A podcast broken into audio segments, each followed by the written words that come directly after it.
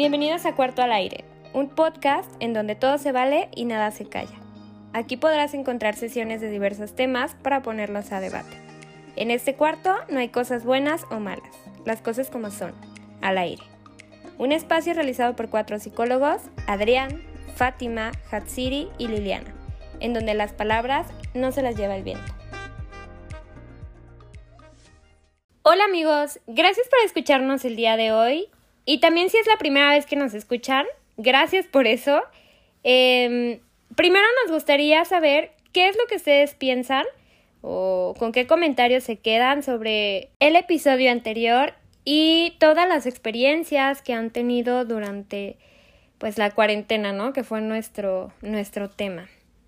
Bien, pues mi nombre es Lili y comenzamos ahora con un tema muy interesante que es mi relación con la comida. Y bueno, para esto hay una frase muy sonada que es, eres lo que comes. Y ahora abro con la pregunta, ¿realmente somos lo que comemos? Ay, Lili, tu pregunta está muy capciosa.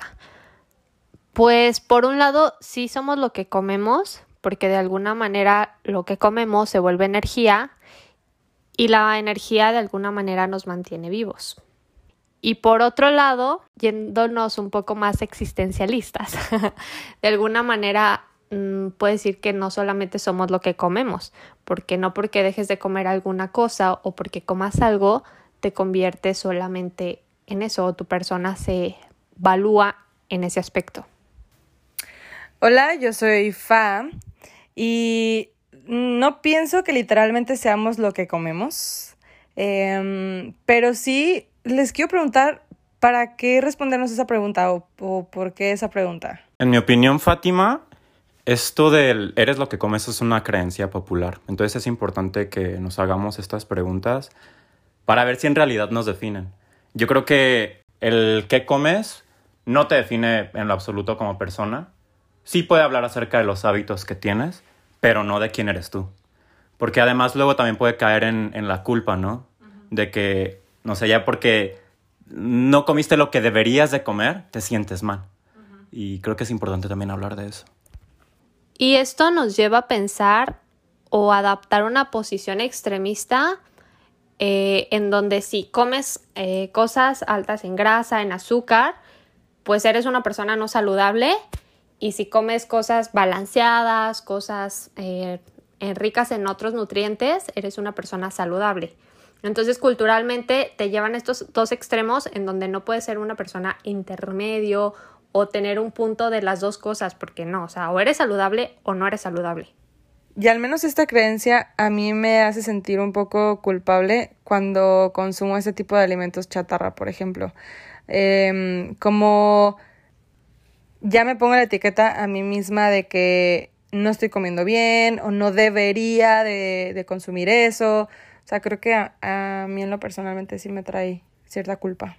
Ok, estamos hablando de ciertos hábitos eh, que son saludables o no saludables y también lo estamos relacionando ya con emociones. Entonces, aquí es donde yo les pregunto, aquí es donde yo pregunto, eh, si la comida puede estar relacionada también con, estas, em, con, con las emociones. Eh, por ejemplo, Fátima mencionaba que cuando ella come ciertos alimentos le genera culpa, pero, o sea, estas emociones, ¿creen que solo estén después de ingerir ciertos alimentos?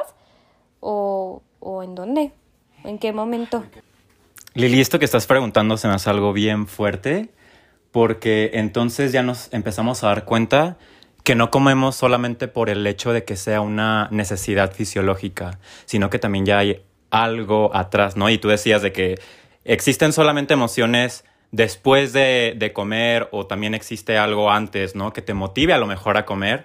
Yo sí creo que hay mucho antes de hacerlo, durante y, y después también, ¿no? Por ejemplo, puede que yo antes de comer sienta ansiedad o estrés. Y el sentir esa ansiedad o estrés genera en mí algo, ¿saben? Como, como un vacío en, en mi pancita. Entonces, ese vacío me hace pensar que tengo hambre.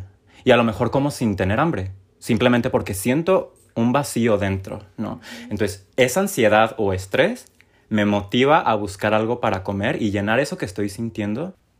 Y entonces, cuando empiezo a comer, pues empiezo a sentirme saciado. Pero ¿qué viene después de que termino de comer? Puede llegar esto que decía Fátima, de que me siento culpable, ¿no? Entonces, yo creo que sería valioso el empezar a, preguntarnos, pues ¿por qué? ¿Por qué viene todo esto? Estos sentimientos de culpa, de ansiedad, de estrés. Y luego también, no sé, a mí me pasa que cuando estoy estresado también tengo tendencia por ciertos alimentos, ¿saben? O cuando estoy triste también tengo cierta tendencia por alimentos, no sé, como dulce o chatarra. Pero luego, ¿qué, qué, qué sucede? Sé que estoy consumiendo chatarra, sé que a lo mejor son alimentos que no debería comer y me siento mal por haberlos consumido. Respecto a lo que dijiste, de que a veces confundías como la sensación de vacío en tu estómago con, pues, con que si tenías hambre. Leí un artículo que hablaba sobre que, eh, bueno, la población de la que hablaba era de estudiantes de universidad y los resultados fueron de que solían confundir sus emociones con señales fisiológicas, o sea que a lo mejor como ese vacío en el estómago, que puede ser por estrés, por ansiedad, decían, ay, tengo hambre, cuando en realidad no era hambre, era simplemente la, la señal física que le generaba tal emoción. Claro, pero te das cuenta que es mucho más fácil el llevarme algo a la boca, ¿no? Y, y- y comer. Porque incluso también puede ser el, el estar mordiendo algo, ¿no? Pero eh, el comer y saciar lo que estoy sintiendo que el ponerme o detenerme un rato a pensar si me siento estresado o ansioso. Que bueno, también estamos asumiendo aquí que el hecho de que yo me sienta ansioso o triste me lleva a comer. Y, por ejemplo, yo les puedo decir, en mi caso es totalmente lo contrario. O sea, yo me siento triste y yo automáticamente dejo de comer. No quiero comer. Y es, son las épocas donde más he adelgazado. Entonces, o sea, creo que ahí es diferente también, ¿no? Creo que es más bien identificar qué es lo que estoy sintiendo para entonces ya poder llevarlo a una acción. Sí, y justamente desde donde tú estás partiendo, te das cuenta también que si te sientes ansiosa o triste, te quita el hambre. Entonces ahí también ya hay una relación con la comida. No precisamente el que te lleve a comer demasiado, sino también, como tú dices, que te quite el hambre. Que también yo pienso que no todo es emocional y no todo es químico, o sea, químico en nuestro cerebro, pues. Creo que la importancia ahí es encontrar el equilibrio, pero ¿cómo encuentro el equilibrio si me, encuent- si me encuentro? Si estoy en una cultura en donde, por ejemplo, la comida es antojitos, todos estos antojitos mexicanos que son comida chatarra, porque es real. O sea, estamos llenos de tacos, eh, sopes, pozole, ¡Qué rico! y entonces, si yo me encuentro ansioso, eh, si me encuentro, a mí me ha pasado que estoy enojada y, y quiero comer, o sea, es real. Entonces, ¿cómo yo busco saciar todo esto cuando mi contexto está lleno de, de estímulos tal cual de antojitos mexicanos, comida grasosa y cosas así, ¿saben? De cosas bien ricas. Sí. Bueno, yo a- ahí, amiga, sí difiero un poquito. O sea, porque yo sí pienso que todo es neuroquímico. O sea, todo es neuro, todo, o sea, funcionamos nosotros a partir de el cerebro. Eso es lo que yo pienso. Y como psicóloga, obviamente también, o sea, me estoy refiriendo a que el cerebro tiene también mucho que ver con lo psicológico. O sea, yo no estoy partiendo esa, esa relación, sino más bien quiero explicar que cuando nos relacionamos con la comida, nuestro cerebro juega un papel muy importante. O sea, sino porque cuando queremos, por ejemplo, despertar en las mañanas, nos tomamos un café. Realmente el café, la cafeína tiene un efecto eh, en nosotros. Entonces, por eso estamos buscando ese alimento. Totalmente de acuerdo, Fátima, pero nadie nace sabiendo que te vas a tomar un café para despertar. No es un chip con el que alguien nazca. Entonces, ahí estamos hablando de algo aprendido. O sea, sí entiendo tu punto, pero a lo que me refiero es que, por ejemplo, no nada más es algo aprendido, sino también es algo que necesitas experimentar, o sea, que tu cuerpo experimenta. Yo te puedo decir, oye, Adrián, el café despierta, mira, déjate, doy una taza, ¿no? Y tú nunca lo has probado, pero en cuanto tú lo pruebas, mm, te das cuenta de los efectos que tiene. ¿Por qué? Porque tiene un, un resultado neuroquímico. Está funcionando también de esa manera. No nada más es porque yo te dije que, que sí despierta, ¿eh? te despierta, te lo juro. Y entonces ya te quedó esa idea, sino también es algo que se basa en experiencia, pues. Y creo que justo eh, tengo unos comentarios que pueden unir como las dos perspectivas de las que están hablando.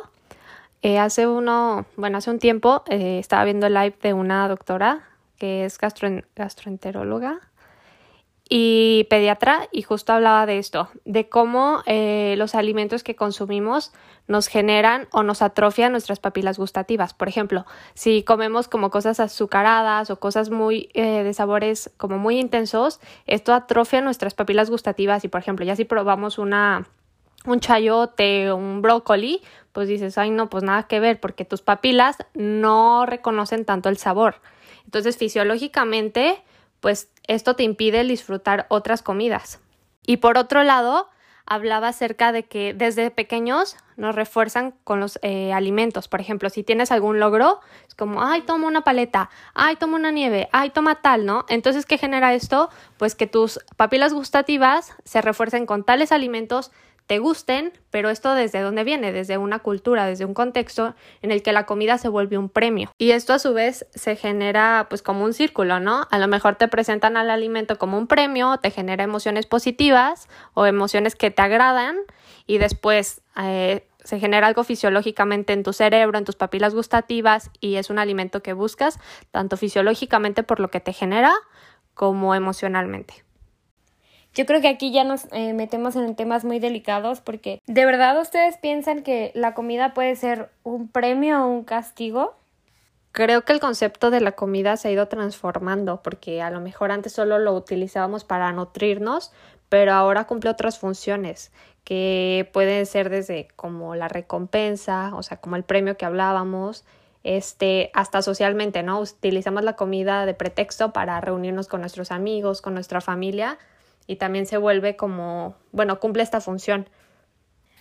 Ok, hija, tú estás hablando de premio, ¿no? Pero, por ejemplo, de castigo, yo he, visto, o sea, ya en mi experiencia, que las dietas las vemos como ya un castigo. Como, ay, no, es que no puedo porque estoy a dieta, pero me martirizo demasiado porque estoy a dieta. Cuando no hemos todavía eh, logrado hacer consciente el que la dieta es un hábito para que me genere un bienestar para mi salud. Entonces, o sea, sí creo que se ven inmersos muchos aspectos de nuestra vida, pero cuando lo vemos de esta forma, creo que la dieta se puede convertir en castigo.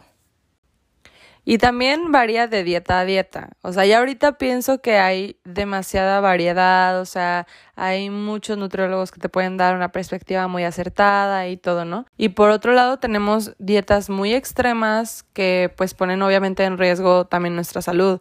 Y, y yo recuerdo estar en la prepa y meterme como todo este rollo este de dietas y, y de cosas así por no querer tener el cuerpo que tenía o por eh, cambiar el aspecto que tenía, por encajar en cierto estereotipo, pero que al final de cuentas pues comprometes tu salud.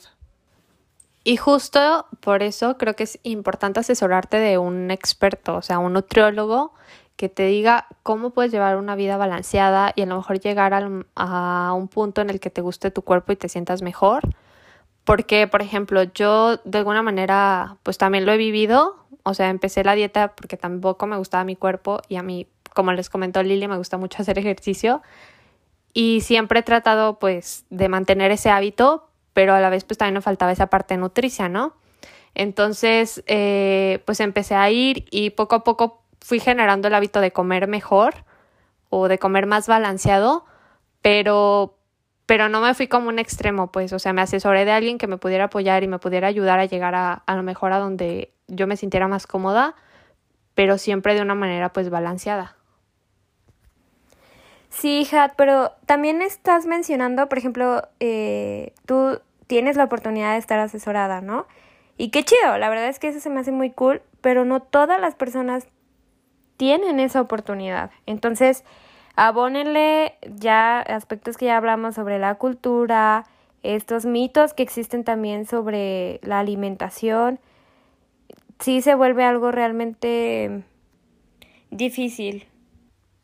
Y ahorita Lili que hablaste acerca de los mitos en relación a, a la comida o a nuestra alimentación, pienso también que no solo gira en torno al cómo comemos, sino también a nuestra imagen física y el cómo esto se relaciona con el que seamos saludables o no saludables.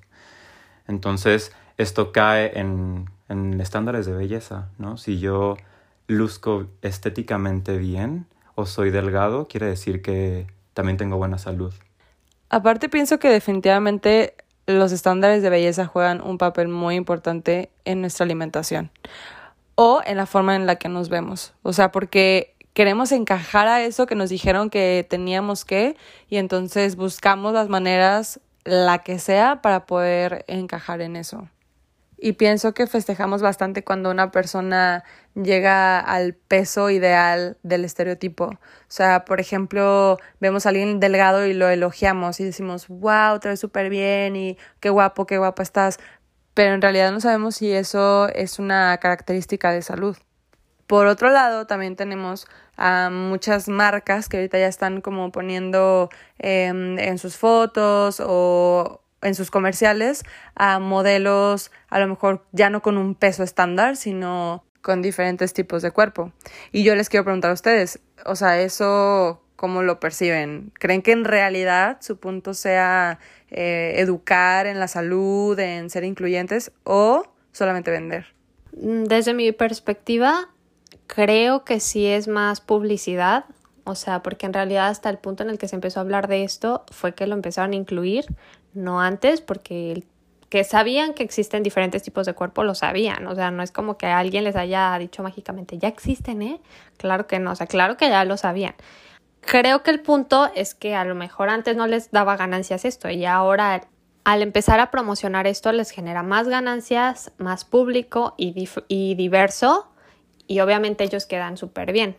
Exacto, y, y esa estrategia mercadológica, la verdad a mí se me hace eh, o sea, muy engañosa, porque siguen buscando ciertos rasgos específicos, eh, que si la nariz respingada, que si la mandíbula, que si los ojos, que si la ceja, que si el no sé qué, y condenan a la gente que no es así. Entonces te venden esta parte de aceptación y de ser diferente y que está bien y la fregada, pero después te das cuenta que, que no, y la gente sigue buscando ser de esa forma. Entonces, creo que no es una, no es una aceptación real de tu cuerpo. Sigues buscando ser de cierta forma. Cuando sales a la calle te das cuenta que no es así, o sea, hay mucha gente diferente, no nada más en color, no nada más en forma de cuerpo, o sea, en todo, en todo. Y, y yo sí veo que, que pues eso es importante, o sea, importante tenerlo en cuenta, pues, porque no vamos a cambiar que los estándares de belleza sean esos nosotros no los marcamos en realidad, los marca las industrias, el modelaje, bla, bla, bla, ¿no? Pero sí estoy consciente de que no tienes que ser como eso. Si ya eres así, está padrísimo, acepta eso, ¿no? Pero si no eres así, también acepta eso y está padrísimo también. Sí, totalmente de acuerdo, Fátima. Digo, abonando un poco a lo que dices, no me gustaría quedarme como con esta postura de que todo está mal. Considero que mm, el hecho de que se empiece a dar visibilidad a esta diversidad de bellezas, pues es un, es un avance grande, ¿no? Que se empiece a considerar. Creo que esto puede ser un parteaguas para que bellezas como la tuya, como la del vecino, como la de la persona que te encuentras en la calle todos los días, empiece a, a brillar, ¿no? Se empiece a considerar, se empiece a tomar en cuenta. Entonces, pues creo que todavía vamos en pañales, ¿no? En, en temas como esto, pero regresando como a este tema de, de la alimentación, pues lo que me parece bien fuerte es ver cómo los estándares de belleza también se ven reflejados en mi relación con la comida, en el cómo los demás me van a percibir, ¿no? O a partir de la de la el concepto que se tiene de belleza socialmente, eh, si como ciertos alimentos me puedo alejar de ese concepto. Entonces, no solamente estamos comiendo por el hecho de, de tener hambre, ¿no? Como, como se podría pensar, ¿no? Sino que también hay cosas detrás de, de la mera necesidad de alimentarse, ¿no? Todos estos, estos aspectos emocionales que comentábamos, familiares, em, y que en algún momento pueden condicionar la relación que tú tengas con tus hábitos alimenticios, ¿no? Entonces, estaría padre el hecho de que empezáramos a cuestionarnos acerca de esto y, y ahora yo te cuestiono a ti eh, la premisa con la que empezamos. ¿Eres lo que comes? Nosotros somos Cuarto al Aire y te agradezco muchísimo por habernos escuchado en este episodio y también te invito a que nos escuches en el próximo. Síguenos en nuestras redes sociales, nos puedes encontrar como Cuarto al Aire en Instagram y Facebook y nos escuchamos hasta la próxima.